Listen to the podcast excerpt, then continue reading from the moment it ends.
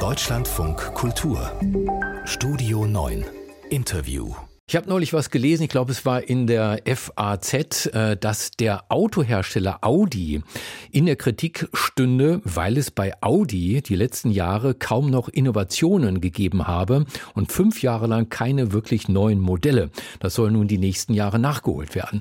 Nun weiß ich nicht, wie dringend Sie auf ein neues Automodell von Audi warten.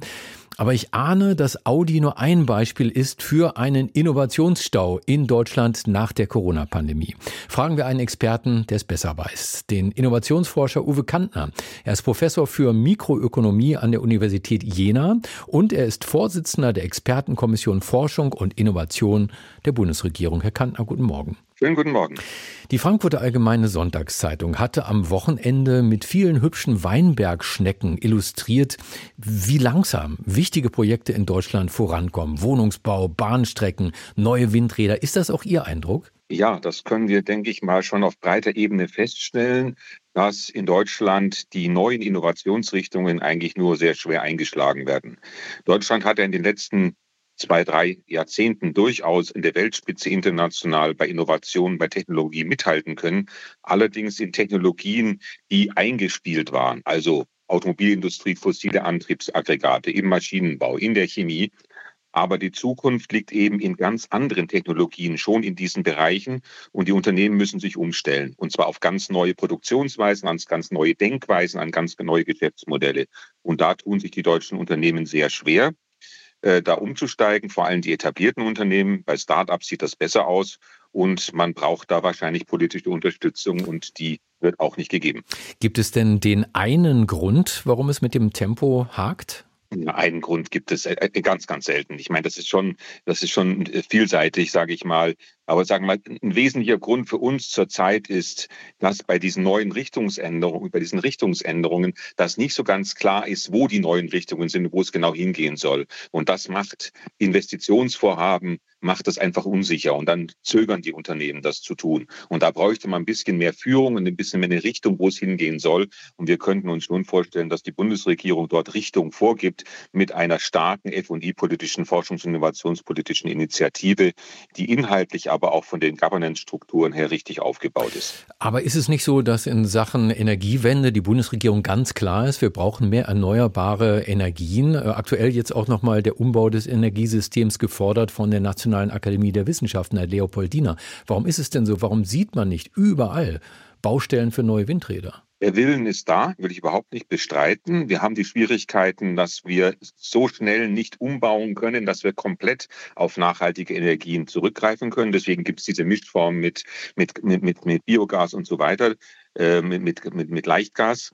Das ist klar. Allerdings, äh, die Ursache ist schon in der Umsetzung. Also wie kriege ich denn die Idee, erneuerbare Energien in großer Breite aufbauen. Wie kriege ich die auf die Straße? Und da haben wir sehr, sehr viele Verwaltungsvorschriften, die das behindern. Da haben wir sehr viele Verfahren, die lange dauern, die zu lange dauern. Und das behindert das Ganze. Am Willen ist es, am Willen äh, mangelt es da meiner Ansicht nach nicht, sondern an der, ist eine Umsetzungsschwäche. Ja, und es tun sich auch schon neue Probleme auf am Horizont. Wie sehr zum Beispiel beißt sich der Wunsch nach einer Energiewende mit dem Wunsch, unabhängiger zu werden von China? Solarmodule und Windräder sind doch derzeit ohne Lieferung aus China überhaupt nicht denkbar, richtig? Das lagert sich dann noch drüber. Die Problemanzahl ist gar nicht gering. Das kommt hinzu. Wir haben da eine gewisse Abhängigkeit. Und deswegen ist, hat, ja, hat ja der Wirtschaftsminister auch gesagt, wir müssen wahrscheinlich gerade bei Solarmodulen noch wieder in die eigene Produktion gehen. Ja, dann werden wir aber Paneele bauen, die international preislich nicht wettbewerbsfähig sind. Okay, also was brauchen wir? Ich meine, den Vorschlag von Herrn Habeck, eine staatliche Beschaffungsmaßnahme dann durchzuführen, also die öffentlichen Gebäude mit diesen, äh, mit diesen Paneelen zu versehen und da quasi eine Nachfrage zu schaffen, ist in diesem Fall ein richtiger Schritt und damit könnte man dem Problem zumindest auf dieser Ebene dann auch Herr werden. Ist mit Vorsicht zu genießen, aber ich denke, das ist der richtige Weg. Mm, und Geld ist ja häufig auch da bei uns, zum Beispiel die 100 Milliarden Sondervermögen für die Bundeswehr. Allerdings weiß offenbar niemand, wofür man es ausgeben soll. Oder wie lässt sich erklären, dass trotz Kriegsgefahr gerade einmal 0,6 Prozent dieser Riesensumme verplant sind? Ja, das ist wieder eins der weiteren Probleme und großen Rätsel, warum das Geld eigentlich nicht wirklich abfließt. Das sind wahrscheinlich auch bürokratische Strukturen und Verwaltungsprozesse, die einfach nicht richtig eingespielt sind. Da haben wir ein, Riesendefizit in Deutschland. Wir schnüren uns quasi schon selber mit diesen Vorschriften zu. Und das ist ein, ein, ein weiteres Problem. Sie haben recht, es liegt nicht am Geld, obwohl ich bei diesen Sondervermögen und diesen Sonderhaushalten auf staatlicher Seite muss man es auch ein bisschen mit Vorsicht genießen. Irgendwann müssen wir das mal zurückzahlen. Also irgendwann kommt das. Aber ich möchte mal auch sagen, dass die Unternehmen Unternehmen viel Geld auf der hohen Kante haben, dass sie investieren würden, wenn sie wüssten, wo die große Richtung hingeht. Und darauf warten die Unternehmen. Sie haben jetzt schon zweimal gesagt, dass die Bürokratie mitschuld ist daran, dass es zu wenig Innovationen gibt, geben kann in Deutschland. Da heißt es ja dann oft, die Verwaltung wäre kaputt gespart worden. Ja, im Land Berlin etwa wird dafür gern Thilo Sarrazin verantwortlich gemacht, in seiner Zeit als Finanzsenator in den Nullerjahren. Gilt denn dieses Argument, Verwaltung kaputt gespart noch immer?